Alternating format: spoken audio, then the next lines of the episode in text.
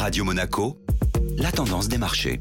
Radio Monaco, la tendance des marchés avec Société Générale Private Banking. Bonjour Aurélie Lombardo. Bonjour Maxime. La séance a été une nouvelle fois rythmée par les résultats d'entreprises en Europe. Dans l'attente de la décision de la politique monétaire de la Fed hier soir, les investisseurs se sont concentrés sur les nombreuses publications. L'indice Eurostock 50 a clôturé dans le rouge de plus de 1%, affecté notamment par le repli de LVMH qui perdait en clôture 5,15%. Le groupe de luxe français a fait état de solides résultats pour le premier semestre, avec des revenus en hausse de 17%. Mais l'affaiblissement plus marqué qu'anticipé de la consommation aux États-Unis a été sanctionné par les investisseurs malgré le rebond en Chine. Et à l'inverse, les résultats de Stellantis ont été salués. Le constructeur automobile a dégagé des résultats records au premier semestre grâce à la hausse de ses ventes en Europe et en Amérique du Nord. Il a engrangé un bénéfice net de 10,9 milliards d'euros en augmentation de 37% par rapport au premier semestre 2022. Le titre a clôturé en hausse de 2,65%. Bonne journée à tous.